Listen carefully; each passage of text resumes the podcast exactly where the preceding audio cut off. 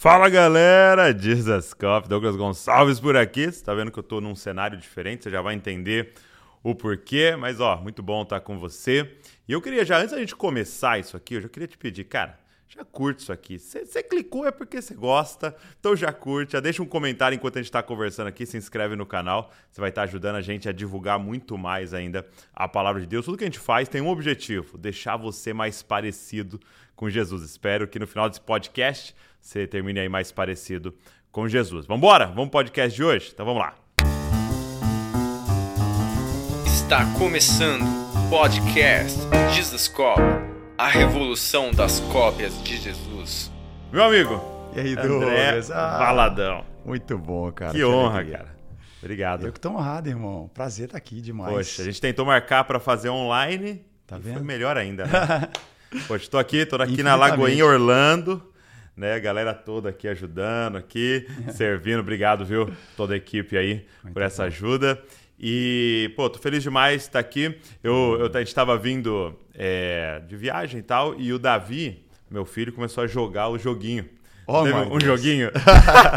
e ele falou assim pra mim: Pai, tô jogando aqui o joguinho do André Lavadão. Ai, meu Deus, é isso aí. Muito bonitinho, que demais, né? Ele tá com 10 anos, né? Ele tá com 8. 8 anos. E a Luísa tá com 10. A Luísa tá com 10. É, ah, é muito bom. Né? Deixa eu muito te falar legal. uma coisa. É, quanto tempo faz que você tá aqui nos Estados Unidos? Aqui fazem, uh, faz 4 anos e meio. 4 anos quatro e meio. anos e meio, vim para cá. Isso aí, junho de 2017. E, e eu ouvi você falando que a igreja tá com 4 anos, né? Quatro então anos. você veio com o objetivo de plantar a igreja. Não, de Não? jeito nenhum. De jeito nenhum. Não era. É, foi em, em 2016. Foi uma experiência muito forte que eu vivi, é, onde vindo de uma viagem, o avião, quando eu pousei, o avião a gente pousou em Belo Horizonte, eu ouvi claramente Deus falando comigo assim: você não mora mais aqui. Hum. E aquilo para mim foi um, foi muito forte, né? Você não mora mais aqui. E, e, a sensação de pertencimento se foi. Foi uma loucura, assim. O chão saiu. Mas assim, pum. Assim, literalmente. Pousou, você não mora mais aqui e sai daqui. Você não mora mais aqui. Liguei para minha esposa ainda dentro do avião. Falei, ó, oh, não sei o que está acontecendo.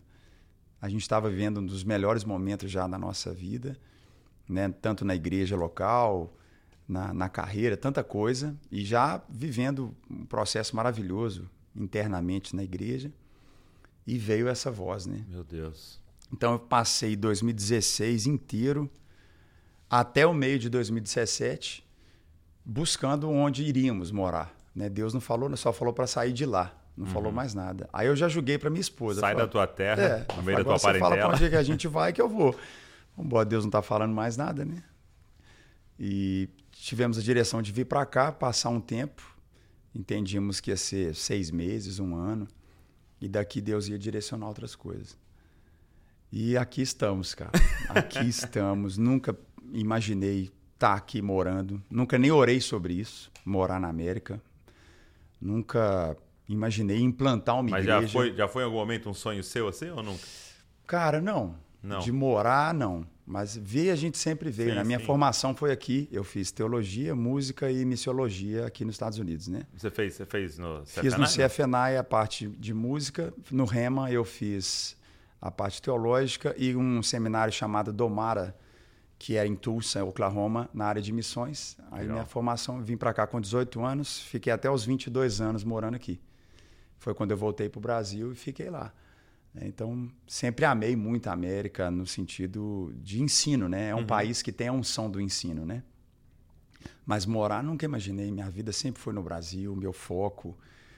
Mas Deus muda tudo, né? Sim. Então, eu vivi um shift, assim, muito absurdo. Eu falo mesmo que eu vivo hoje o que eu não orei a respeito, né? Literalmente. Cara, e eu acho muito interessante essa questão, como isso acontece na nossa vida, né? Porque é, é- eu- hoje, hoje assim a gente usa muito o GPS, né? É. Então ele dá toda a direção para você ali, né? Mas quando você perde o GPS, assim, né? É, muito quando Deus desliga, assim, aí você é obrigado a, a ouvir, né? A, a seguir dia após dia, para onde? E agora? Para onde eu vou? E é um exercício de dependência, né? É, eu acho que é por isso que Deus muitas vezes só nos dá o próximo passo, assim, né? É, ele tem que ser Deus, né, cara? Tem que ser Deus. Ele tem que ser Deus. E, e eu sou um evangelista, assim. O meu norte maior ministerial é evangelístico, assim. Para mim, aniversário de criança eu faço apelo. né? Fala, vou lá, ó, o presente, melhor presente que a gente pode ganhar é você aceitar Jesus. Tem alguém aqui que quer aceitar? Sim, é o meu norte de vida. É, é, é o que queima em mim. Então, quando eu cheguei, foi muito simples. Eu comecei a ver a vida das pessoas, ver a realidade eclesiástica na cidade e queimou em mim mesmo. A minha oração se tornou uma oração de compaixão. Hum. Eu e Cassiane começávamos a chorar por esse lugar, começávamos a gemer pela cidade. Aí não tem jeito, né? Aí virou isso. E, e começou da forma que sempre começa? Uma reunião em casa. E literalmente. Uma galerinha ali. Exatamente. Começamos em casa. E da minha casa a gente ficou ali duas reuniões. Dali a gente foi para uma igreja emprestada no meio da semana.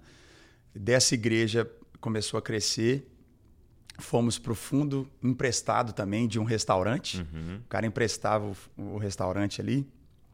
A gente fazia o culto. E tinha que fazer rapidinho no domingo até. É, tinha que ser até meio-dia, porque abriu o restaurante e tinha que ir embora, né? Aí, desse restaurante, a gente alugou uma sala num, num kart indoor. Aí, dessa sala, a gente, de um culto, começamos a ter dois cultos, né? No domingo de manhã, foi crescendo muito. E aí, viemos para cá, que era um mall abandonado. Essa área que a gente está hoje era literalmente um... As traças, assim. Era, era um lugar de treinamento de policial anti porque era tão abandonado que eles faziam treinamento de tiro, de antissequestro e tal, assim. É muito horrível isso aqui. Hoje é bonitinho, mas não, não, tem nada a ver com... E aí daqui hoje Deus está nos dando um lugar próprio, né? Nesses quatro anos aí.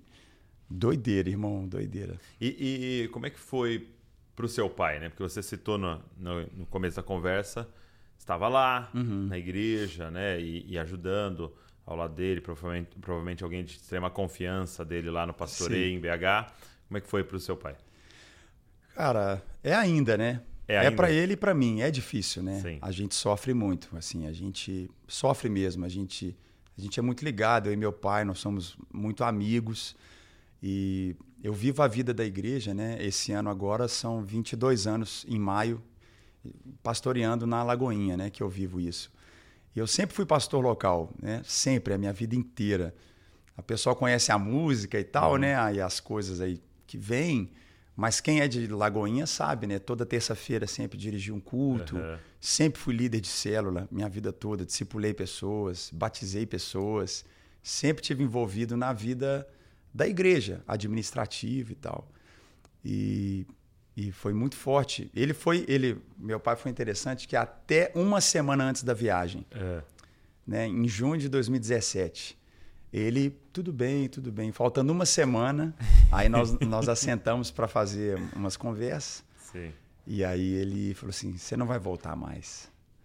Você não vai voltar. Eu falei, pai, eu vou voltar, imagina, tô indo aqui. vou voltar. Ele, não, você não vai voltar. E aí ele fez uma oração de envio. Foi muito forte assim. Deus, eu envio o André, abençoa o André. Para o que o senhor vai fazer lá, eu também não sei, mas eu já envio. Ele é abençoado, ele está é liberado. É e foi muito. Aí choramos muito. Nossa, foi. Foi pesado. Pesado. É, pesa... é pesado hoje é, ainda, né, né para nós. Ele até está aqui na sua casa tá agora, aqui né? três anos que ele. A última vez que ele veio foi quando a minha caçula nasceu. Mas hoje Deus preparou tudo. Hoje a gente entende, cara. É? é? Hoje a gente entende. Aqui é uma parada muito global, sabe? Hum. É, Belo Horizonte é, uma, é, um polo? É, mas é Belo, Belo Horizonte, né? Belo Horizonte. É, é, roça, né? É Minas. Aqui não, aqui é um, é um hub. Né? Entendi. Hoje você acredita gente... que Belo Horizonte era um hub muito forte para o Brasil, mas você está aqui um é hub é mais agora para as nações? Para as nações, cara. É claro, é fácil de entender isso assim. Belo Horizonte muito não é pronto, mas é muito maduro. Sim. Né? E para o que a gente vive hoje como igreja, é uma parada que já é mai, maior um pouco do que uma igreja local, né? Então, proporções, estratégias, é, recursos, pontes é muito mais fácil aqui do que se eu tivesse em Belo Horizonte. Uhum, uhum. Hoje é fácil. Hoje a gente vai, vai entendendo um pouquinho, né? Sim. Deus vai, vai abrindo, né? Vai permitindo você ver, né? Aí você vai vendo. E, e qual que é o grande desafio aqui? Você que está já há quatro anos, uhum. já estava há muitos anos lá no Brasil uhum. pastoreando e veio pastorear em uma cidade como Orlando. Qual é o grande desafio aqui? Eu sou meio. Cara, eu sou muito preto no branco, assim, sabe, é. Douglas? Então, tá no podcast mesmo aqui. Então, é, cara, eu acho que o maior desafio da igreja brasileira, é, de coração mesmo, é a gente realmente trabalhar, sabe? Eu acho assim, aqui o desafio é você querer trabalhar. Que sentido? É, ai, cara, eu acho que eu, eu sempre fui. Eu cresci numa, numa família muito trabalhadora. Uma família de. Você diz de pôr a mão na massa. Pôr a mão na massa, cara. Assim. Eu acho que uma das maiores questões hoje é as pessoas querem viver bem. Quer viver bem, sabe? É uma. Existe uma busca. E eu entendo e respeito muita coisa. Sério. A parada do burnout, do estresse. Uhum. Mas eu acredito muito que o trabalho cura sabe? Eu okay. acho que o maior problema ministerial aqui em qualquer lugar do mundo, a galera tem que trabalhar, irmão. Eu acho que todo mundo trabalha pouco, cara. É mesmo? Eu acho, cara. Nossa geração muito lazy, cara. É. Muito preguiçosa, muito dodói, cara. É. Eu acho que o maior desafio aqui é meter a mão na massa. Porque tanto aqui como no Brasil, é um lugar de céus abertos, cara. É mesmo? Eu acho. O Espírito Santo está aqui, o Espírito Santo se move no Brasil. Quem trabalhar, irmão, vai colher. Então o desafio é, é, é você não se iludir, não, não amar a vida. Né? A gente está aqui para amar a vida. É amar o que a gente tem que fazer. Né? E eu sou, fui muito formado nisso. Né? Então, eu ia te perguntar isso. É algo do seu pai? Cara, eu, eu acho que é, assim. Acho que a minha família toda, todo mundo é muito. trabalha muito, cara. Todo é. mundo é muito ligado. E, e, eu vejo isso, sabe? Às vezes o que precisa é isso. Tem muita gente com muito tempo livre. Uhum. Tem muito pastor com tempo livre, irmão. Aí entra minhoca na cabeça, sabe? Entra besteira na vida. Se você está completamente tomado de propósito, te protege, Sim. sabe? Então, esse, esse é um desafio aqui, né? Como pode ser no Brasil, qualquer lugar, que eu acho que é você realmente se ocupar. Uhum. Se ocupar com o que você tem que fazer e criar coisas para você fazer no ministério. Porque é. é um grande desafio, porque você é, é para o líder, né? Você uhum. é o seu patrão, vamos dizer assim, uhum. né? Então você vai fazer sua agenda, você vai se organizar, né? É. E se a pessoa não sabe se organizar, eu lembro, não sei se você lembra, naquela semana que saiu o Clubhouse. Sim, meu Deus. Foi uma loucura aquilo, né? Você lembra? Foi Não. tipo meia hora acabou, né? Foi uma Mas loucura. é. Eu achei incrível, assim, porque, tipo, qualquer horário que você entrava, tinha uma galera que tava online. Era impressionante. E você falava, meu, o que, que essa que, que esse tá pessoal tá fazendo, tempo? cara? É verdade. E, e, e, tipo assim, a gente com um milhão de coisa para fazer, tipo, gravação, pregação, Exatamente. estudo, atendimento e não sei o quê. Aí você, tipo assim, tava lá tá parado, tempo, você entrava e fala, pô, peraí, a gente está com tempo demais. Cara. Exatamente. A gente está. É, e tem muita coisa para fazer, né? Tem muita, cara. Tem muita Douglas, coisa. é muita coisa. O, os campos estão brancos, né? Não, no Brasil, é. cara, e aqui também, é. principalmente com os brasileiros aqui. É, é, cara, a galera tá pedindo para ir pra igreja. Pedindo, né? cara. Eu vou, eu vou, eu tava fazendo academia, aí o professor falou assim, pô, preciso ir lá, hein? É. Tipo assim, eu não tô mais convidando ele, é, é, é ele que tá falando. Exatamente. Me leva, por favor, na igreja. É. Entendeu? É. Eu, eu acho que assim, o must é, é hoje o que segura a nossa o crescimento ministerial, eclesiástico é amar trabalhar, amar a obra. Entendi. Sabe, a gente colhe de pessoas, cara, que sofreram demais. E, né? por que que você acha que então, assim, você está me dizendo de um de uma geração que trabalha pouco, uhum.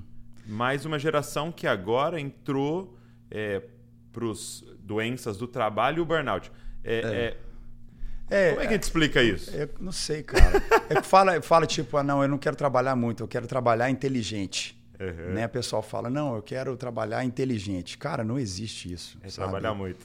É trabalhar, cara. É, é sim doar mesmo. É dar o sangue, é dar a vida, é ir pra cruz. Então, eu acho que esse é mesmo o grande desafio Uhum. é, dos nossos dias, cara. É entender que a gente tem que se desgastar, Uhum. Tem que realmente se entregar. Que venha burnout, que venha estresse, que venha, que venha, que venha o, o, o peso, né? Cadê o peso, cara, de cumprir? Cadê o peso de, sabe? Onde que tá? É aí que tá a chave de muita coisa, né? Muito bom. Eu acredito. Eu, eu não sei se você, você chegou a assistir aquele, é, aquele seriado The Chosen. Sim, Você chegou a assistir? pesado. Todos assim? É. Você lembra de um episódio em que Jesus está dentro de uma tenda atendendo as pessoas e tem uma fila Nossa. gigantesca, ele vai curando as pessoas, É. curando as pessoas, curando É as pessoas. E aí o episódio vai passando o dia inteiro, né? Então, pra você que não assistiu, é do, do, do, do início da manhã até o pôr do sol, até a noite, né? E aí começa uma cena, então dele tá lá Uhum. na fila, né? E aí a câmera tá nos discípulos ao redor de uma fogueira, não fazendo nada, né? Tipo assim, eles estão lá esperando É, Jesus terminar, só né? esperando. E aí eles começam a conversar. E é muito louco porque eles começam a brigar. É isso aí. Eles começam a, a, a desdenhar do Mateus, que era publicano, e aí eles começam a discutir, e como se fosse hoje, discussões teológicas e tal, e eles estão naquela briga, e de repente Jesus aparece no final da noite, assim, E aí, né? acabado, Acabado. Destruído. Você via que ele não conseguia andar de tão cansado, de ter É atendido pessoas da, tipo, das seis da manhã a uma da É. manhã, entendeu? E aí ele passa e só fala assim: "É, tô muito cansado, boa noite e tal, e passa. E aí você vê a cara de todo mundo, de tipo assim, estamos fazendo o O quê? Essa é a parada, né? Estamos brigando entre nós aqui. Eu, eu tenho isso aí muito assim. Eu tenho duas formas que eu posso dormir, né? Frustrado ou cansado, né? É Entendi. bom dormir cansado. Você É. deita na cama. Meu pai sempre usa essa expressão, né? Só fala boa noite para Deus, não dá nem tempo de orar. Então Boa quebrado. noite, pronto. né? Do que você dormir frustrado, que você nem dorme, você vai pensando, você fica aquela. Sobrou energia, sobrou produtividade, né? Eu, eu creio nisso, cara. Eu acho que tem muito disso acontecendo hoje. Muito bom. É, absurdos Boa essa palavra. teológicos, cara. Pô, como é que o cara tá tendo tempo para pensar uma coisa absurda dessa, né? Ou gerar inflames, né, entre nós. Não dá tempo, cara. A gente tem um propósito muito absurdo, né? Muito absurdo, nossa. Entendi. Muito bom. É, e, e como é que foi pra você é, crescer nesse ambiente? assim? Eu, na verdade, eu queria, eu queria te perguntar, você é um filho de pastor, né? E como é que foi o seu encontro com Jesus? É. Pessoal. Assim, Você, você se recorda, assim, um- uma data, um momento? Recordo, eu fui na, na, na MPC, Mocidade para Cristo, Aham. no acampamento de crianças, com crianças nas férias de julho. Eu tinha oito anos de idade e lá eu entreguei minha vida para Jesus. Lá eu tive um encontro com Jesus. Lá eu lembro até hoje o lugar, o auditório, a varanda do lado de fora do auditório que dava de frente para a piscina lá embaixo, o piso sempre todo sujo de aquela terra vermelha do minério. E lá eu entreguei minha vida para Jesus. Com nove anos de idade, junto com, com ali na Lagoinha, eu fui batizado com o Espírito Santo e já orava em línguas ainda na infância. Não entendia muito, mas orava, sabia que tinha poder naquilo. E vivia na igreja assim, com, com um pouco mais depois de nove anos, onze anos, eu fui batizado nas águas. E minha vida foi assim. É, com a minha avó, ela era líder do coral. E aí, eu, as primeiras experiências que eu tive com a pessoa do Espírito Santo foi no piano na casa da minha avó. Eu sentava para tocar e eu começava a chorar muito. Às vezes eu fechava a porta da sala, não deixava ninguém entrar. E ali eu era tomado mesmo pelo Espírito Santo. É, vivi muitas coisas assim que aí eu, não- eu sabia que era Deus e aí eu deixava, né? Ali eu comecei a cantar mesmo. Meu primeiro solo foi com a minha avó no coral. E, e aí eu fui sendo fluindo. Mas com 19 anos de idade, aí eu passei a adolescência, que eu acho que isso é uma coisa que meus pais tiveram muita sabedoria. É, criança tem que ser criança e adolescente tem que ser adolescente. A gente, às vezes, a gente quer que o adolescente seja um adulto ou que a criança seja um, um, é, um uma santa e o adolescente não é. E meus pais foram muito bons comigo nisso. É, me deixaram é, não à mercê, né? sempre foram firmes comigo, mas entendiam. Mas você teve uma época mais rebelde, assim? Cara, eu não chamo de rebelde, eu chamo é. de busca. Por exemplo, eu pichei meu quarto inteiro, meu quarto era inteiro grafitado. É mesmo. Meu pai foi comigo comprar os sprays para eu grafitar. Minhas calças na época, eu, eu, eu, pichava minhas calças, minhas roupas, eu usava lenço na cabeça. Eu, mas eu era o filho do pastor, né? Uhum. É, teve vezes de eu ir na igreja olhar e eu era o mais esquisito da igreja. Mas meu pai nunca, cara. Ele, ele acho que entendia ele, minha mãe. E, e, não era, eu não acho que não, não acho que é um sinal de rebeldia. É a estação, é o momento. Estava se encontrando ali, né? É. E eles foram deixando, né? Assim, isso com muita sabedoria. E aí, com 19 anos, eu tive uma, um impacto forte mesmo. Eu fazia processamento de dados, ia continuar nessa área. E, e aí, num domingo à tarde, eu tive uma experiência com Deus muito forte, de chamamento mesmo. Onde, orando mesmo, eu senti de Deus um chamado para eu estar tá na obra do Senhor para minha vida. E eu disse sim. Falei, estava lá no banheiro, foi muito simples, né? E você estava no momento de oração assim? Não, ou, cara. Ou foi... À noite da madrugada eu estava indo para uma festa. eu estava indo para um, ia sair de madrugada e peguei meu sapato ali à noite para sair. Dei de cara com a minha mãe no corredor na madrugada. E ela falou: "Você está indo aonde?" Eu falei: "Vou, vou sair, vou numa, numa festa". Ela falou assim: "Olha, André, você sabe o que, que você pode e não pode fazer, se você vai ou não vai fazer. Mas você é o menino de Deus. Você sabe o que, que você tem que fazer." Aí ela foi, voltou pro quarto. Aí eu fui pro quarto, não fui pra festa. Dormi naquele sábado pro domingo. Acordei, fui pro banheiro. Aí Deus me chamou pra, pra obra. Então, aí eu falei sim. Aí eu tô até hoje na obra. Tô até hoje. Não foi na Desde festa, aquele tá domingo no banheiro, tô aqui até hoje. Foi assim aí. Então foram essas experiências que eu encontrei com Jesus assim, de conversão, de decisão. E não olhei para trás mais, não. Tô indo... e, e você citou o seu pai nessa questão do trabalho, né? Uhum. E, é, e, é, muito louco, assim, porque também é, é, um pouco. Seu pai é um pouco mais velho do que o meu pai, né? Mas é, você percebe a geração deles que tinha essa marca, né? É. Essa marca do trabalho, do pegar para fazer e tal. É, mas ao mesmo tempo, a gente teve vários e vários filhos desviados a partir disso, né? Sim de filhos que tinha essa sensação, né, do, do, da igreja roubou meu pai, Exatamente. né, e tal, a obra, né?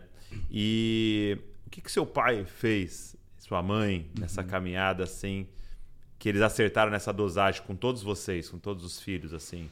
É, como é que eles envolviam vocês em tudo isso, em todo esse trabalho? É, assim, a gente foi criado, eu criei meus filhos assim também. Hum. A gente não separa a igreja mesmo a gente se diverte na igreja. Hum. A igreja para a gente sempre foi um lugar de diversão, de prazer. É mesmo? Sempre. Assim. É, Não tinha aquele, ah, que droga ir para a igreja? Não, normal, Às né? Sim, né? Às vezes sim. é, bastante vezes sim. Mas não era um lugar de, de sofrimento. A igreja uhum. nunca foi um lugar de, de dor, assim, de, de ser a, a, a razão principal ser isso, né? Mas sempre foi de alegria, de, de música, de teatro, de relacionamentos. Sempre foi esse lugar, né? Que eu acho que também é um, é um erro a gente criar os filhos indo para o culto. Não, não é hum. o culto. O culto é um detalhe. É, um, é só o fim, né? É, um, é, é muito pouco do que é ser igreja. Então a gente cresceu assim. Então era estava na casa de um, é, era velório, era casamento, era teatro, era música, era acampamento. Então a gente foi, foi criado dentro dessa, dessa estrutura. Uhum. Então foi muito, muito bom, sabe? E, e, eu falo isso, cara, falo mesmo. A gente precisa viver isso assim. É, esse amor pela, pelo que a igreja tem para oferecer. A igreja local, né? A igreja local. Então isso para nós foi muito forte. Agora, eu entendo muito. É, muitos filhos de pastores que realmente o ministério roubou os pais deles, né? uhum. né? tirou né? Por culpa dos pais mesmo, né? Sim, sim. É, por culpa dos pais, porque a gente tem que saber falar não.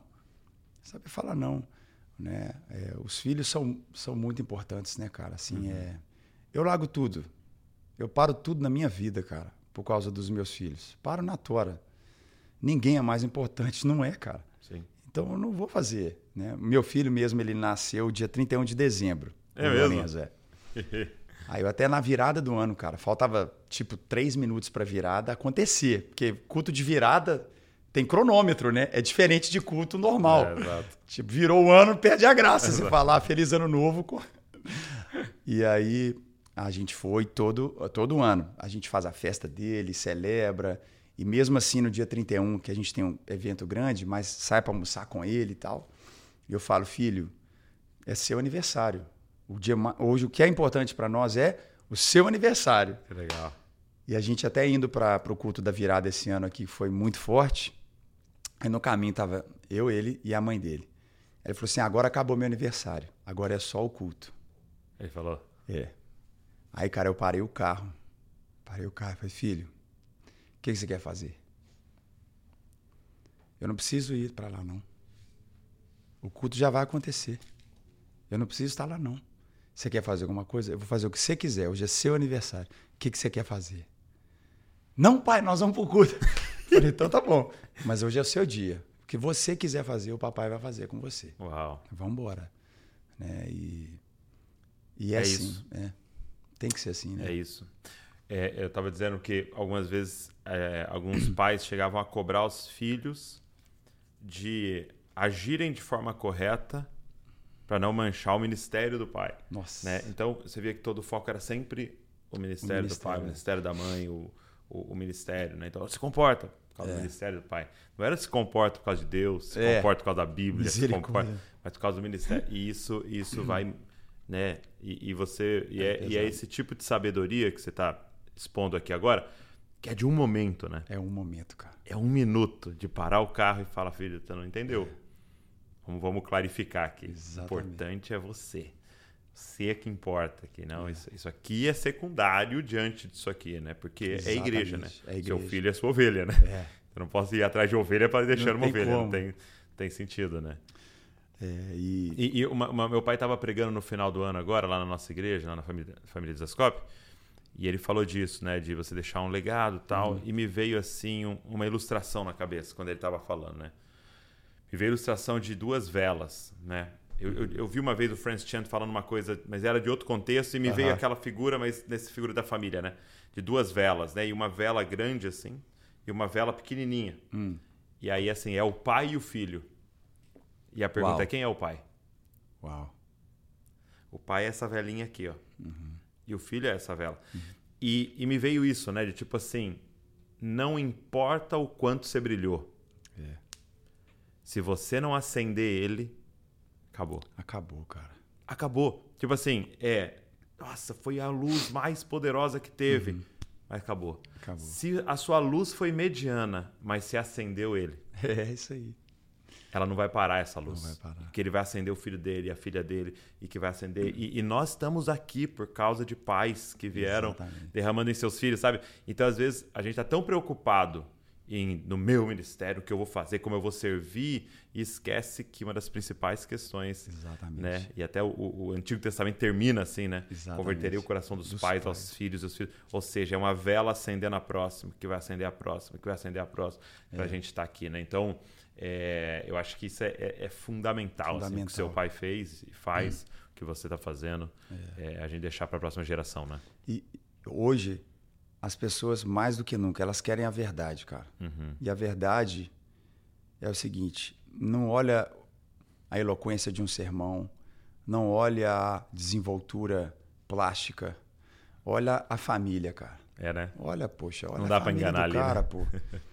Pergunta pra esposa quem é ele, pergunta pra ela, pra ele quem é, sabe?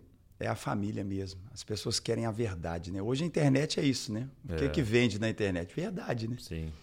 Não é, não é superprodução, acabou isso, Não. cara. É, um verdade. story, né? Um story às vezes é mais visto que um programa de televisão, Exatamente. porque eles querem ver a realidade, né? A realidade. Um alinhamento entre discurso e prática, né? Exatamente. Isso é muito forte. É, Agora, com quantos anos você gravou o primeiro CD? Eu tava com.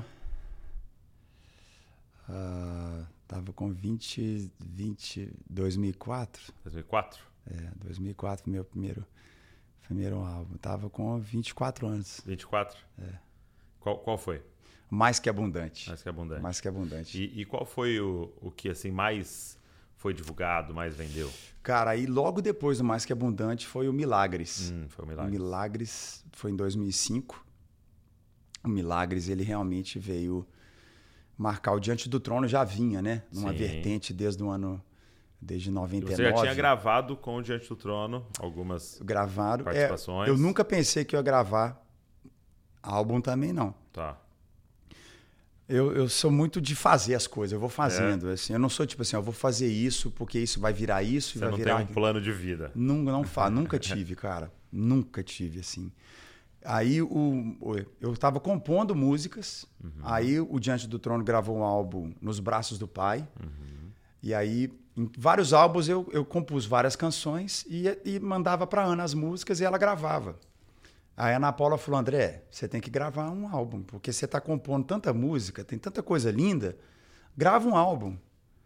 Aí eu falei: ah, tá bom, eu vou gravar o álbum. Aham.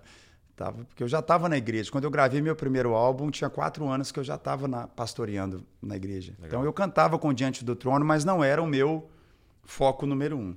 Tá. Era na igreja que eu ficava. Eu dirigia culto na igreja todo dia, de segunda a sexta eu fazia um culto. É mesmo? É, de segunda a sexta. Chamava Escola de Cura. É muito doido. E o símbolo do ministério que eu usava, porque a Lagoinha tem muitos ministérios, todo ministério tem um símbolo. Era o brasão fé, que hoje todo mundo vê. Então lá antes de tudo já Eu tinha ia te uma- perguntar como é que você criou o Brasil Fé, mas Já depois você é. me fala. E aí eu compondo música, aí ela falou, André, é muita música, grava um disco, né? Você tá 20 músicas, 15 músicas. aí eu fui e gravei. E aí é, é o poder na música, né, Douglas? Não um adianta, poder cara. muito grande, né? A gente que prega e fala, não dá, não dá para competir. Música realmente é um se tornar trilha sonora da vida de alguém é muito forte, né? Então, é, e aí foi. Então as portas se abriram muito para mim ministerialmente, sem dúvida por causa da música, né? Sim. E aí foi. E, aí- você começou então a, a, a viajar e servir outras comunidades, servir outras localidades. É, É, aí entra do jeito que eu, que eu sou, assim, né, cara? É. Eu sou muito. Deixa eu pôr o modo avião aqui, que o pessoal fica vendo podcast, mandando mensagem aqui. É, né, na hora. cara, assim, é, aí eu na igreja local, ali sempre. E aí, quando eu vi a proporção que o Mais Que Abundante já estava tomando, no primeiro álbum, Hum, cara, eu não esqueço, eu. É, porque eu sempre. Meu pai me ensinou a ser muito empreendedor, assim, né? Minha vida faz parte disso. Eu, eu gosto disso, né? De empreender. E eu falei, cara, eu não vou ficar. Não tem como eu ficar indo nas igrejas. Eu nem consigo. Eu já tenho igreja. sim. Já estava tava ca- casado, casei em 2001, tinha família. Falei, cara, não vou ficar indo nas igrejas, eu tenho que ficar na igreja que eu pastoreio. Eu falei, não, mas eu vou. E eu vi a realidade do show business mesmo. Uhum. Falei, não, eu vou pro show business. Se eu for fazer alguma coisa com a minha música, eu vou fazer grande igual era o DVD que eu fiz no Mineirinho, né? Foi um projeto grande. E aí, cara, eu fui, procurei um deputado, procurei um vereador que eu conhecia, procurei uns prefeitos que eu conhecia. E aí a primeira agenda que eu fiz, cara, a primeira agenda que eu fiz no meu primeiro CD foi uma mesma noite, que foi um show do Milton Nascimento e depois o meu show, Olha só. lá em Ouro Branco, cara. Então, assim, aí já foi aquela polêmica, né? 2004, lá em Belo Horizonte. Nossa, fazer show, Milton Nascimento, André Valadão, como é que pode? A igreja, né? E tal. Entendi. E ali Deus abriu, escancarou uma porta. Que aí começou a virar aquilo, né? A gente criou uma estrutura de evento, criou uma estrutura de, de, de, de, de falar com, com, com mais pessoas, né? E aí, aí começamos a ir em todas as feiras de exposição, em, em eventos mesmo grandes, né? A gente começou, fomos, a gente foi um dos precursores nisso aí. Aí criamos tudo, criamos os modelos de contrato, as formas de negociar, né? Barretos, né? Eu fui o primeiro, primeiro artista gospel a tocar em Barretos, É né? na festa do peão mesmo, né? Tipo nada a ver, né? Barretos, né? E aí a gente sempre tava, Então, sempre nessa característica muito evangelística. sempre queimou em mim, É. É, sempre, sempre, sempre. E aí eu rodei mais de 1.400 cidades, cara, É do mesmo? Brasil. Rodei o Brasilzão, Graças ao Senhor Jesus, assim. E foi, aí, aí acabou que foi um período que ficou um pouco menos na igreja local. É, aí, aí eu me tornei voluntário na igreja. Uhum. Eu saí de pastor staff local para voluntariado na igreja. E aí eu fui de 2004 a, até 2016, dessa maneira. Servir na igreja dessa forma, né? E, mas estava sempre, toda terça eu estava no culto, era raro eu não estar. E com, com os GCs, com as células. E, e o que, que você fez essa caminhada nesse período? Porque assim, desde o Diante do Trono, né, já se iniciou ali uma grande exposição, né? Uhum. Porque foi, cara, foi uma coisa marcante na nossa nação, né? Uhum. O Diante do Trono e tudo que saiu ali até daquele período de BH mesmo ali, de Minas ali, foi É. E um- era Cirilo, David Killa, é era um uma absurdo, loucura, né? Era uma né? loucura.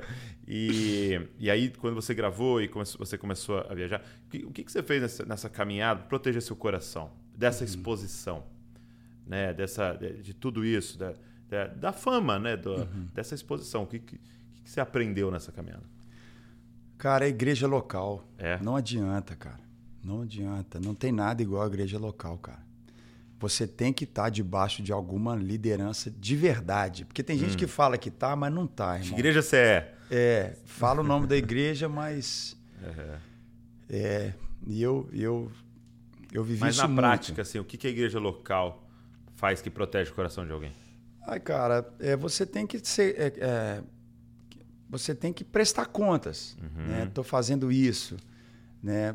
Conselho, né? Então eu sempre tive, é, tanto na área de oração mesmo, pessoas para me orarem por mim, né? Intercessores mesmo. Intercessores, palavras é, de advertência mesmo, né? É, na teve uns oração. puxão de orelha? Tive bastante, muito puxão de orelha, né? É, esse, esse pastoral também, tanto o pastor Márcio quanto outros pastores, né? De, de falarem aquilo que, mesmo que eu não concordasse às vezes, né? Porque acaba que era, é muito diferente também uma igreja local para uma proporção nacional de algo que Deus está fazendo. Às vezes a pessoa está ali, mas a gente submetia, né? E e ia vivendo aquilo. Então, assim, a gente tem que tem que estar numa igreja, tem que estar num lugar para servir mesmo, assim, para isso me ajudou demais, demais, demais mesmo, assim, a, a viver isso. E, e casar bem, né? Eu casei com uma mulher de Deus, meu pai amado. Cassiane me ajuda demais, sempre me ajudou muito. A- nós demoramos quase oito anos para ter o nosso primeiro filho. Tá. E ela ia em 100% das viagens, 100% das viagens. Então me ajudou muito também. Tempo de oração, é, ali com, nas coisas que a gente vai vivendo nos bastidores, né? Sempre foi muito bom. Ela, como eu também, é quarta geração de, de evangélicos. É então, mesmo? É. Então, Cassiane sempre me ajudou muito. Como é que você conheceu ela? Cara, muito doido, muito doido. Eu, eu quando Porque eu ela vim... não é de BH, né? Não, ela é de Londrina. a Londrina, gente é né? tipo sul, mil né? quilômetros de distância. E eu e Cassiane, é, o primeiro show do Diante do Trono, o primeiro, cara, quem promoveu foi a minha sogra. É a mãe É da Cassiane. mesmo? É. Olha que loucura. Vou voltar mais. Tá. A gente tem tempo? Tem tempo. Tem, tem tempo. Cara, quando o Caio Fábio estava vivendo uma crise no casamento, ele. O Caio Fábio daquela época, né? Maravilhoso Caio Fábio daquele período, né? Ele ligou pro Valadão, meu pai, e tinha um evento em Londrina. Ginásio lotado, sold out. E ele não podia ir, por causa do momento que estava vivendo. Ligou pro meu pai e falou: Márcio, você pode me substituir? Eu não posso ir para Londrina. E esse evento tá lá. E meu pai falou, cara, eu vou, vou. Meu pai foi, quem estava no evento e quem ia ciceronar o Caio Fábio foram os que hoje são meus sogros. Então eles se conheceram, meu pai com os meus sogros de hoje. E eles clicaram, ficaram amigos É mesmo. assim, clicou de uma forma que meu pai chamou uma vez para eles irem em Belo Horizonte. Eles fizeram um churrasco lá em casa e meu pai não tem muito disso, mas aconteceu. Ok, beleza, pá. Diante do Trono começou a crescer. Primeiro show do Diante do Trono, meu pai foi e falou com a Rosane, lá de Londrina, que tinha uma rede de livraria, que sabe fazer evento, faz com a Rosane. Aí foram fazer o primeiro show. Nisso eu nem morava no Brasil. Eu estava aqui estudando. E eu fiz um voto com Deus, cara. Eu fiquei dos 18 aos 22 anos sem namorar. Eu, eu me entreguei mesmo. Falei, vou para o seminário, não vou casar no seminário. Falei, não quero ser casar no seminário, vou estudar, acabar e aí eu vou ver com quem eu vou casar. Quis mergulhar muito na. Aí, beleza. E eu aqui nos Estados Unidos, diante do trono já estourando, eu vendo o que estava acontecendo. E aí, eles foram fazer o primeiro show lá em Londrina. E lá, ginásio grande, vinte e tantas mil pessoas. E, e aí, quem se seronou, a Ana Paula, de hum. carro, para baixo para cima, foi a Cassiane. Uhum. E eu nos Estados Unidos. Não estava nos shows nem nada. Aí a Ana Paula me liga lá de Londrina. André, eu achei sua esposa. Tá brincando. Ligou. Falei assim, André, não tem condição. Vocês parecem irmão. Vocês dois, vocês podem... Mas é verdade, a Val toda hora olha e fala, mas parecem irmãos. não, vocês dois são igual demais, vocês vão dar muito certo e tal. Aí eu falei, na época, né, não tinha WhatsApp nem nada. Eu falei, Ana, dá um jeito, tira foto com ela, faz o máximo que você puder. Cara, a Ana Paula fez a sessão de foto depois do show com a Cassiane do lado. É, ficava ela, a Cassiane, que é minha esposa, né? E, e, o pessoal que vinha tirar fotos, pastores, né, da é. cidade e tal, tudo com a Cassiane do nada. e a, e a, a Ana foi e imprimiu as fotos e mandou para mim aqui. Aí na hora que eu vi a Cassiane bonita, né, e tal, presbiteriana, aquela de família crente, meus pais já gostavam dos pais dela, eu falei, pô, deixa eu terminar esse seminário logo e voltar pro Brasil. Então foi assim, cara, ela me ligou de lá, aí eu comecei a conversar, ICQ e Messenger, ICQ. né? MSN. MSN. Começamos a conversar. Resumindo mais ainda, voltei pro Brasil formando. Namorei, novei e casei em seis meses. Eu vi a Cassiane oito vezes antes de casar. oito vezes. É cara. mesmo, cara. Vi. Em seis meses, namoramos, noivamos e casamos. E estamos aqui. Fizemos 20 anos de casado. Já? 20 anos? 20 anos de casado. Esse ano fazemos 21 anos de casado. Três filhos.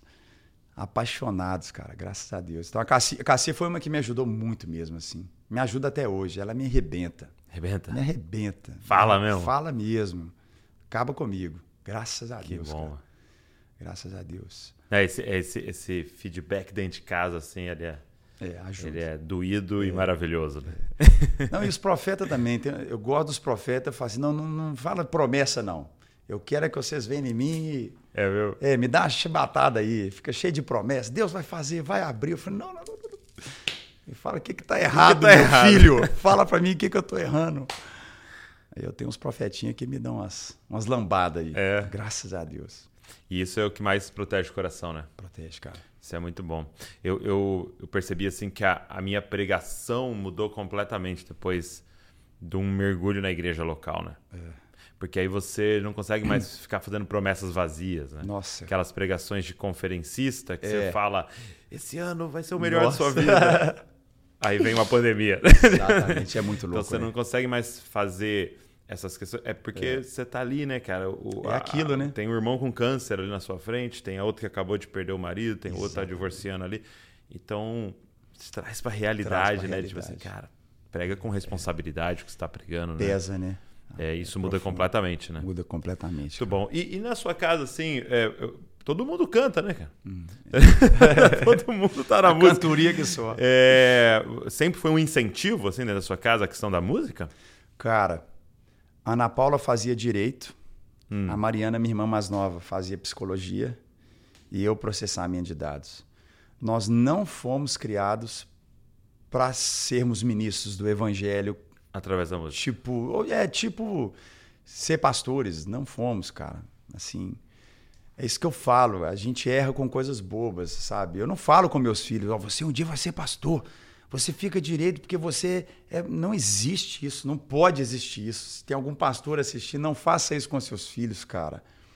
Meu pai nunca me chamou de pastorzinho, uhum. sabe? Assim, era natural, era igreja, era a vida com Deus.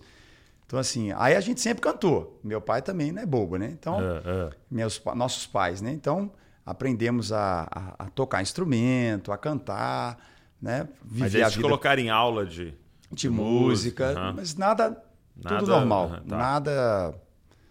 Mas sempre despontamos, né? A Ana sempre cantou, foi solista na escola e tudo. Eu também, sempre festival de música, ganhava tudo né, na escola. Aí tava na gente, né? Tava Entendi. na gente, mas mas sempre muito sem intenção mesmo assim na questão ministerial, né? Uhum. E hoje, cara, eu falo assim, que a gente é a geração da sucessão, né, Douglas? A gente é a geração que está vendo virar tudo. Uhum. Politicamente, nós estamos vendo uma mudança em todo o quadro político. Né? Aqueles que estão lá há 30, 40 anos já estão saindo, entrando numa geração nova. É, a gente vê no mercado a transferência de riqueza está trocando de mão, né? E na igreja também, né? Está tendo toda uma uma mudança disso, né? E, e eu vejo isso muito importante porque muitos ministérios, cara, eles secam porque tem pastores que entendem que o ministério ele é hereditário. Eles tratam a igreja como uma, como uma algo hereditário e não é, cara. Às vezes era o líder dos jovens lá que tinha que assumir o pastorado daquela igreja. Aí coloca o filho do pastor lá para assumir.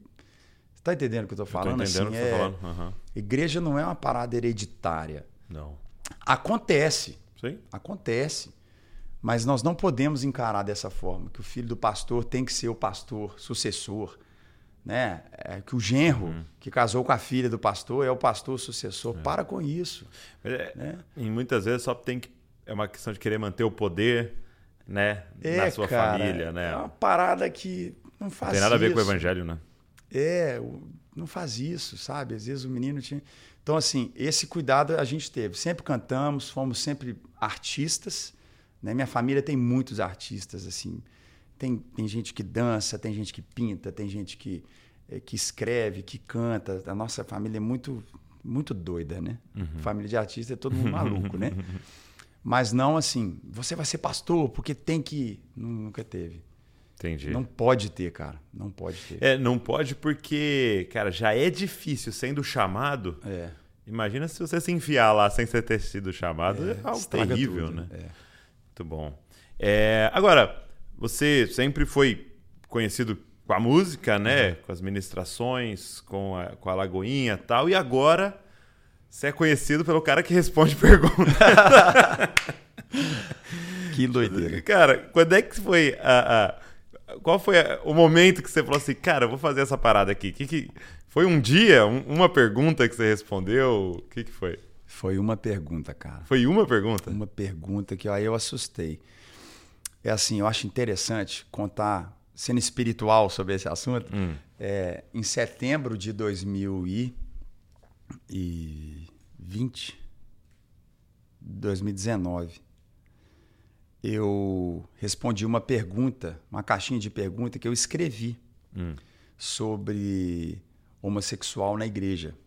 Eu respondi, cara né? Você é, nem lembro direito a pergunta. Eu sei que eu respondi a respeito da vida cristã, né? O que, que a gente tem que assumir como um cristão e não permitir na vida da igreja. Não é estar na igreja, mas a vida da igreja, ser membro, ser líder. Só que eu respondi, eu escrevi. Uhum. E aí é, tomou uma outra proporção, cara. Virou uma loucura, virou virou um tanto de coisa, né, cara? Assim, é. As pessoas tomaram aquilo, interpretaram da maneira que quiseram uhum. e ela tomou proporção. Quando eu respondi aquilo, foi terrível, cara. Foi um inferno. Assim, na, na, a gente ficou bem triste. Fiquei bem triste. Só que no, eu respondi e eu vi, assim, falei, cara, não vale a pena responder pergunta escrevendo. As pessoas interpretam de um jeito. Coloca até o tom de voz Poxa, que quiser e tudo. Os né? caras interpretaram tudo errado do que eu escrevi aqui, que coisa. Aí beleza. Aí passou um tempo. E aí eu fui e respondi, comecei a responder pergunta com vídeo. E foi uma pergunta boba, né? Você acha que a igreja vai subir antes da tribulação, depois, né? As benditas. Eu falei assim, cara, respondi assim: se vai ser antes ou vai ser depois, vai acontecer. Então fica, faz o seguinte: seja crente.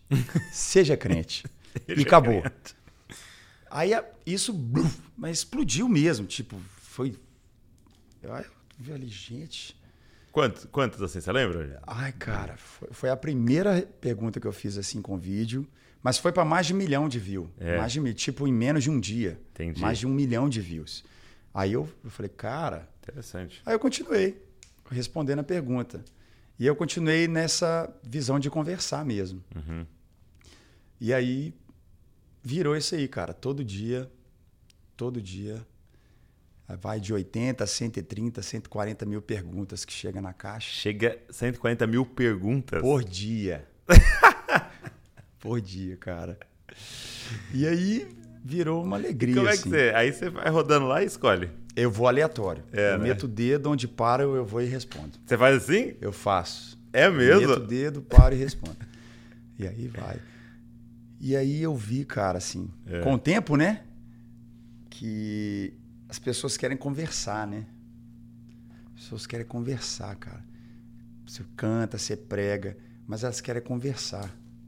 Aí eu fiz disso uma conversa mesmo. É. Eu fico conversando com as pessoas. Tem de tudo, né? Mas é conversa.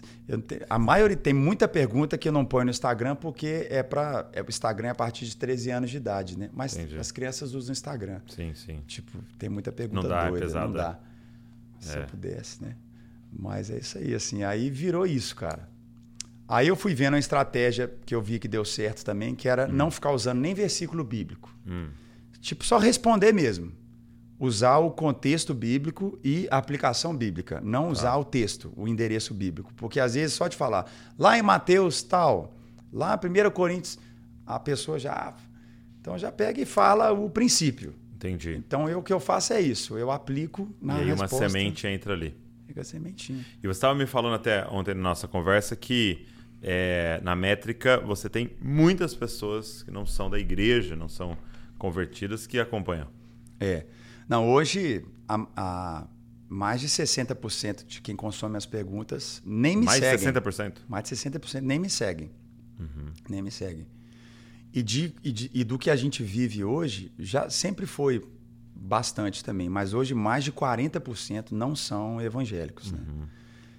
Então, assim, é, eu, eu acho legal, porque assim, é, o pessoal hoje entende mais. Quem, o novo convertido, o novo na fé, ele tem uma pergunta mesmo: é pecado ou não é? Uhum. Essa é a pergunta de quem está vindo para Jesus. Ele tá na dúvida ela mesmo, não né? é, ela não é, ela não, ela não é irrelevante. Ela é relevante. Uhum. Ela mostra a vida. Depois a pergunta vai ser qual? O meu chamado, Uhum. meu propósito. Mas todos nós começamos entendendo o que que é pecado ou não é. Então assim, é uma parcela de pessoas, são milhões de pessoas que estão vindo para Jesus, cara, Uhum. entendeu?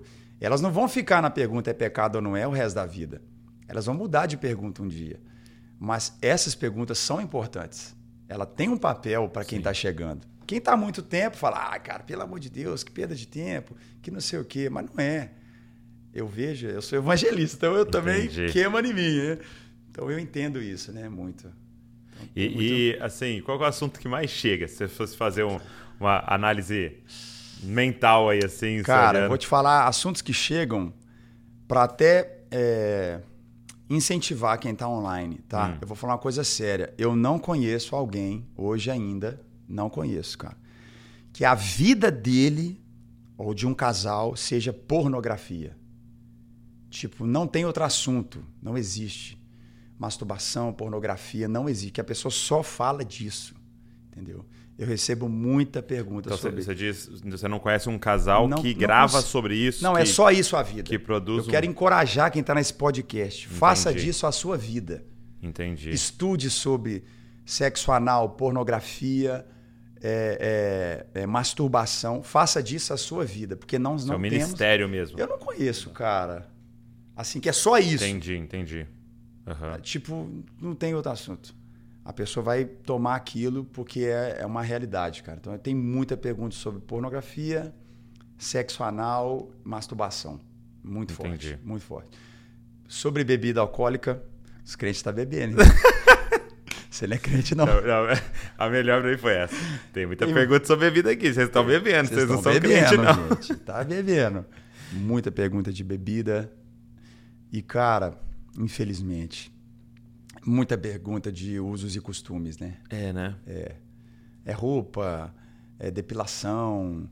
é- E é real, cara, assim. Perguntas de verdade. gente- de né? verdade. Eu entro às vezes, né? É. Eu respondo e depois eu vou lá e falo, meu Deus, deixa eu ver quem é esse ser humano. Aí você vê as fotos. Né? Então, muito. É, eu, eu lembro uma vez que a Val me mostrou que alguém perguntou para ela assim: é pecado eu, eu, eu ler a Bíblia comendo? É, cara. Aí ela, acho que ela, né, acho que ela até respondeu, tipo, não, cara, lê a Bíblia, lê a Bíblia é. tomando banho, lê a Bíblia, todo é lugar que aí, você cara. puder, leia a sua Bíblia. É inacreditável. E uma coisa que mexeu muito comigo, com essa questão da caixinha de perguntas, assim que ela surgiu e a gente começou a usar, uhum. É porque muitas vezes chegava uma pergunta e, e não era possível responder para a pessoa, porque há muitas variáveis, né? Muitas. É, tá é, errado isso. 15 segundos não dá. Né? É. E aí, e aí, às vezes, a gente falava assim, eu e a Val mandava para a pessoa, olha, eu queria te incentivar, procura o seu pastor, Isso. fala com ele. E, cara, em sua maioria volta a resposta. Ah, não, não tem como conversar Exatamente. lá na minha igreja. Ah, não tem como fazer essa pergunta lá, não tem como. Eu não tenho. É chocante. Isso, isso choca, é, né, cara? Choca. E aí eu acho que é uma outra questão, né, da gente falar, cara, a gente precisa criar em nossas comunidades um, um um ambiente aberto, né, para que essas questões de possam ser tratadas, é. né? Possam ser conversadas. É, eu né? falo, cara, não tem, cara. Não tem, sabe? E, está acontecendo. Sim. Os nossos filhos estão na escola conversando de tudo, cara. Sim. Né? A gente que é pregador, é uma ilusão achar que nossas ovelhas estão ouvindo só a nossa pregação. Não, eles estão ouvindo inclusive a nossa. Eles ouvem muito mais palavras, tem muita coisa acontecendo. Então a gente tem que abrir espaço dentro da igreja. Mas olha, é muito. É pornografia, masturbação, sexo anal, bebida, usos e costumes é, ridículos, né? Usos e costumes assim, coisa absurda mesmo, uhum. que entra. E aí vem política, né? Entra bastante também. Tem de tudo, né? Tem de tudo. Mas muito bom. Muito bom, eu gosto. E, e como é que você é, lida com essa questão do, do hater? Uhum. Né? É, eu sei que em alguns momentos da sua vida isso já aconteceu, como você citou agora do, é. desse, dessa Ah, isso resposta. que eu queria falar, desculpa. Que aí eu, a mesma caixinha de pergunta, hum. que foi um inferno na minha vida, Deus usou a, a mesma estratégia de caixinha de pergunta para virar o que virou, né, cara? Uhum. Isso que eu queria falar assim. Entendi. Legal, né? Esse paralelo Como que você ia fazer. Deus usou uma. Sim. Né? Muito bom. Muito doido. Você poderia olhar e falar, eu não vou mais Nunca fazer esse mais eu vou fazer aqui. Pelo amor de Deus. Pergunta. Entendi. E, e, e, como é que você lida com isso? Tipo assim, essa situação, e provavelmente outras vezes já aconteceu, é, de pessoas que criticam, que mandam. Uhum. E Cara, eu ouvi você, uma vez você uma pregação lê do... os comentários, você lê não leio DMs. Muito. Eu, não... eu tenho um voto com Deus, cara. Hum. Né, assim, desde. Nossa! Ah, já tem. Acho que depois do Milagres. Porque até no meu primeiro disco, cara, eu apanhei demais. Porque o pessoal que era fã do Diante do Trono era meio xiita, assim, sabe? É. Como assim? Tipo, Deus no céu e Diante do Trono na terra. Era uma parada meio. Porque o pessoal fica fã, fica fã de tudo, né? E aquilo vira uma. O brasileiro é muito idólatra, né, cara? O brasileiro é muito dependente de alguém, né? Isso está na nossa cultura católica, né? Apostólica e e aí, é, no Milagres, eu, eu gravei em 2005 com a calça rasgada, hum. camiseta. Todo né? modernão. Meio um rock. Cara, tudo isso não era não era uma oficina G3 que já tocava rock. Era uma hum. banda de louvor e adoração com momentos proféticos que agora está lançando um cara que fala que é pastor de calça rasgada. Então, não é um contexto para aquilo, era um outro contexto, né? Então apanhei muito, sempre tomei muito. Aí, aí foi. Mas eu não esqueço, nessa época, quando eu morei nos Estados Unidos, em Dallas, eu frequentava a igreja do T.D. Jakes. Ah, é? Frequentei um ano lá. Potter's House. Potter's House. Ele também tinha acabado de mudar, né? Em 98 para Dallas. Tinha vindo para começar da igreja há pouco tempo. E eu não esqueço, cara, aquela palavra mudou minha vida para sempre. Que é sobre quem você ouve. Quem hum. você ouve, né? que foi o momento em que Deus falou para Jesus, assim que ele se levanta daquele batismo. Jesus não precisava ser batizado aos olhos naturais por João Batista. Ele estava em obediência para que se cumpra a palavra, ele disse, né, de Isaías. E Deus falou: Esse é meu filho amado em quem me compraz. Dali ele foi para o deserto e por várias vezes Satanás dizia: Quem, se você é filho de Deus? Né? Uhum. Né? Então ele podia ouvir ou a afirmação de Deus dizendo: Você é o meu filho, ou a Satanás dizendo se você é filho. Então é essa pregação do T.D. Jakes mudou meu rumo de vida. É sobre quem você ouve, quem você ouve. Então assim, quem eu vou ouvir? Eu vou ouvir minha esposa, cara. Eu vou, eu vou ouvir meus líderes. Sim. Eu vou ouvir as pessoas que convivem comigo. Eu não vou ouvir uma pessoa que eu nunca vi na vida e comentou alguma coisa no meu Instagram. Eu não vou ouvir essa pessoa, não posso, né? E isso é para todos nós, né? Nós precisamos ouvir quem nos ama, quem Sim. nos conhece. Então não é sobre não ouvir ninguém, né? É, é sobre ouvir a pessoa certa. Exato, ouvir as pessoas, certas, principalmente quem está ao seu redor, né? Porque eu vejo a galera desses dois extremos, né? É. Ouve todo mundo e, e não faz nada, Não né? faz nada. Ou não quer ouvir ninguém, né? É. Não importa o que vão falar, eu vou fazer. Não, é calma. isso nunca. É. Mas tá são louco. as pessoas certas. né? Pessoa certa. Aí eu aprendi a lidar muito. Então, esse voto que você fez com Deus foi ah, nesse então, sentido. não, porque aí eu não Ah. entro em blog nenhum, cara. Eu não entro em nada, portal nenhum. De nada. De nada, cara. Eu não, nem sei nome de portal gospel. Hum. Nenhum, porque aí eu entrei nesse meio, né? E eu fiz um voto com Deus. Não Mas aí teve uma época que você entrou Não, e isso fazia mal pra você. é, eu é comecei foi a entrar e fui vendo o que que era, aí fiz um, me fez mal, Uhum. e eu fiz um voto com Deus e eu vivo ele até hoje. Eu não entro em nenhum portal de notícia, de nada. Posso até dar entrevista para um portal, mas eu não entro de notícia Você nem de... lê. Não leio nada. Não entro, não leio, não vejo. Não, não me faz bem demais, assim. Não, eu, não dá tempo. Não faço. Tá trabalhando muito também, né? Não dá tempo. Não faço, Douglas, não entro, cara. Até hoje, nunca, nunca entrei e vou embora. Tem gente que vive só das notícias, né? Tem gente que senta na mesa para ficar falando de artista, né? Assim, a vida deles é ficar falando dos outros e fala até secular mesmo, né? Fica seguindo Instagram de notícia de artista, crente mesmo. Sim. Cara, pelo amor de Deus, não dá, né? E aí Isso foi protegendo. Muito Me bom. protegeu. Muito bom. protegeu mesmo. É. Isso- Isso é muito importante, né? Porque senão realmente você acaba é, não vivendo de acordo com a revelação de Deus, né? É Mas em reação ao que os outros estão fazendo. Exato. Porque é muito desafiador, né? Então, por exemplo, você responde algo e Uhum. as pessoas criticam, aí na próxima vez você já fica É. não pensando o que, que Deus É. o que a palavra de Deus quer que eu diga, mas você já começa a pensar o que, que vão gostar, o que, que não vão gostar. Será que vão criticar? E Uhum. aí você já vai contaminando né, sua pregação, seu Exatamente, vídeo, cara. seu post. Sua... Eu entro, quando eu vejo algum comentário, às vezes a Cassiane comenta, aí Ela eu é. vou- assim, é, você viu o que, que falaram e tal? Aí eu vejo. Então eu respondo a pergunta e também não vejo comentário. Eu vou só fazendo. e vamos embora, cara. Aí tem gente que xinga muito, tem comentário que eu sei que virou só xingamento e tal, mas eu não li mesmo. E é interessante que a galera começa eles mesmo brigar sozinha ali. né? Nossa, Bira, é uma doideira. Porque aí uma galera vem te defender que gosta de você, aí outros que não gostam. É muito legal, é muito legal. Muito feliz. é muito feliz. Muito bom, cara. Nossa. Eu tive um amigo que uma vez ele comprou um, um iPad É. e aí todo feliz comprou, um cara conhecido assim. E aí ele foi e começou a entrar nos portais, cara. E ele não tinha muito acesso e tal. Ele ficou tão triste, ele ficou tão mal, cara, que aí eu fiz ele fazer um voto. Falei, faz igual eu, cara. Vou fazer um voto com Deus aqui. Você não vai entrar em nada de nada, nunca na sua vida, cara. Você vai só realizar. Realiza, meu irmão, vamos embora. E aí ele tá até hoje também. Só fazendo, vamos embora, Trabalhando. trabalhando. Muito bom, cara. Muito feliz. E é, qual que é o seu sonho, assim, daqui pra frente, assim? O que, que você tem sonhado aí? Talvez não tão a longo prazo, você disse que você não joga lá na frente, mas, assim, pra essa É. próxima temporada, assim, Douglas, você tá olhando? cara, assim, eu sou assim, eu quero uma casa para morar, um carro para eu andar e umas viagens boas para fazer. e é o que eu tenho. Eu tenho um carro, eu tenho uma casa e eu viajo com a minha família, assim. Eu vivo o sonho, cara. Eu vivo um sonho, assim mesmo. Eu, André, pessoal, é isso, cara.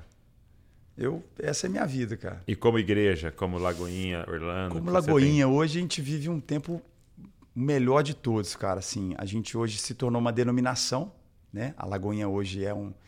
Nós somos quase 700 igrejas. né? Meu pai é o presidente, eu sou vice-presidente da denominação. Nós nos reunimos incansavelmente, todas as semanas, com os pastores. tem? Você reúne né? online toda semana? online toda semana e individualmente a gente tem as mentorias com eles, né? Toda a base da Lagoinha, os nossos pastores regionais, que nós somos em, em 16, eles são meus irmãos, cara, assim, todos nós estamos juntos a minha vida inteira. Então a gente é uma família. Então o meu sonho é, é poder ser, continuar isso que a gente já vive, sabe? Eu só não quero atrapalhar, não quero ajudar Sim. Deus, não. Meu sonho é não atrapalhar. É, então a gente. Eu vivo isso. E pessoalmente, cara, eu tendo uma casinha, tendo meu carrinho para passear com a minha esposa, pegar meus filhos, poder ajudar e, e viajar de vez em quando, tá tudo certo. E, e não tem muito. E vamos embora. Vamos trabalhar. Vamos trabalhar, cara. Trabalhar. Tem muito trabalho. Nossa, é pouco, tem muita coisa para fazer, cara. Encorajo todo que mundo. Demais. A gente faz muito pouco ainda, cara. Faz muito pouco, cara. A igreja tem que ser mais agressiva. A gente tem que, tem que ter mais voz. Esses dias eu fiz uma conferência de política aqui na igreja, né? A Governe. Cara, vamos falar, tá muito sério. Tá ficando normal o que não é normal, né? É, é muito sério. A gente tem que falar, a gente tem que posicionar, a gente tem que voltar para o Criador, para as bases da criação. A gente tem que, tem que falar é, sobre tudo. Não pode se calar. Muito bom. Então, o meu sonho é continuar aí, a gente. Espalhar pelo mundo inteiro. Espalhar pelo Demais. mundo inteiro, cara. Espalhar. Glória a Deus. Obrigado, meu amigo. Muito bom, ah, Douglas. Prazer, cara. Deus te abençoe Alegria. muito. Obrigado pelo que você e sua família é, representam, o legado Amém. que vocês já deixaram Amém. e continua deixando, o trabalho que você tem feito. Alegria. Vocês inspiram muito a gente. Deus continue abençoando, dando sabedoria, direção, Amém. clareza, precisão Amém. naquilo que vocês estão fazendo você e sua família, viu? Amém. Obrigado mesmo. Obrigado, obrigado você também, Douglas. Deus continue te usando, cara. Toda a sua família, Amém. Val, seus pais, que cada vez mais assim, é, Jesus Copy viva mesmo assim, sendo essa cópia linda de, de Cristo, né, cara? Discípulos de verdade. Que Deus te abençoe. Obrigado. Alegria estar aí no podcast com todo mundo aí. Demais. Obrigado por você que ficou aqui com a gente, assistiu, ouviu.